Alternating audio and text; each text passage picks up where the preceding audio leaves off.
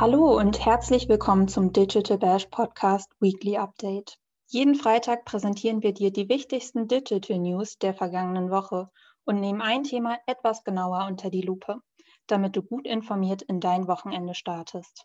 Mein Name ist Anniko Milz und ich gebe dir im Folgenden einen Rückblick auf die Woche. Diese Woche haben alle Plattformen an diversen neuen Features gearbeitet. Besonders Instagram und Facebook sind derzeit an der Entwicklung einiger Funktionen dran.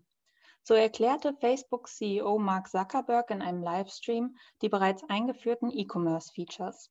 Dazu gehören Shops auf WhatsApp, die eine Monetarisierung über die App einfacher gestalten dürften. Außerdem werden Shop-Listings auf Instagram, Facebook oder WhatsApp-Shops automatisch auf dem Facebook Marketplace geschaltet und sorgen so für mehr Reichweite. Das dritte Feature, das Zuckerberg vorstellte, erinnert an Pinterest.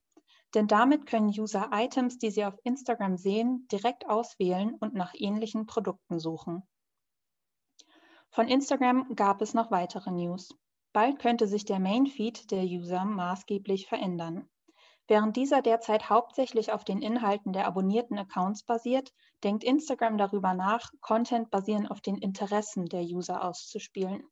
Dieser käme von Accounts, denen Sie noch nicht folgen. Die Woche war außerdem geprägt von dem Amazon Prime Day. Während wir am Montag noch spekulierten, welche Rekorde das Unternehmen mit dem Rabatttag brechen würde, zeigte sich am Freitag, inwieweit der Einzelhandel vom Prime Day 2021 profitierte. Die Umsätze stiegen weltweit laut einer Studie um bis zu 45 Prozent. Eine weitere Studie beschäftigte sich diese Woche mit dem Einsatz von einer Überwachungssoftware für die Arbeitszeit. Es stellte sich heraus, dass 21 Prozent aller Angestellten in Deutschland bei der Arbeit überwacht werden. Dabei sind hauptsächlich MitarbeiterInnen von kleinen und mittleren Unternehmen betroffen. Am Donnerstag lieferte Google noch große News. Die Third-Party-Cookies dürfen doch länger bleiben. Eigentlich wollte Google den Support für diese bei Chrome im zweiten Quartal 2022 einstellen. In unserem Deep Dive gehen wir im Folgenden etwas mehr auf das Thema ein. Die Ankündigung von Google kam überraschend, denn eigentlich sind Marketer derzeit händeringend damit beschäftigt, Alternativen für die Third-Party-Cookies zu finden. Google selbst hat mit Optionen aus der Privacy Sandbox wie Federated Learning of Cohorts, kurz FLOC, oder Fletch bereits Möglichkeiten vorgestellt, die aber keine vergleichbaren Targeting-Erfolge für Marketer in Aussicht stellen. Dabei setzt Google insbesondere auf FLOC große Erwartungen.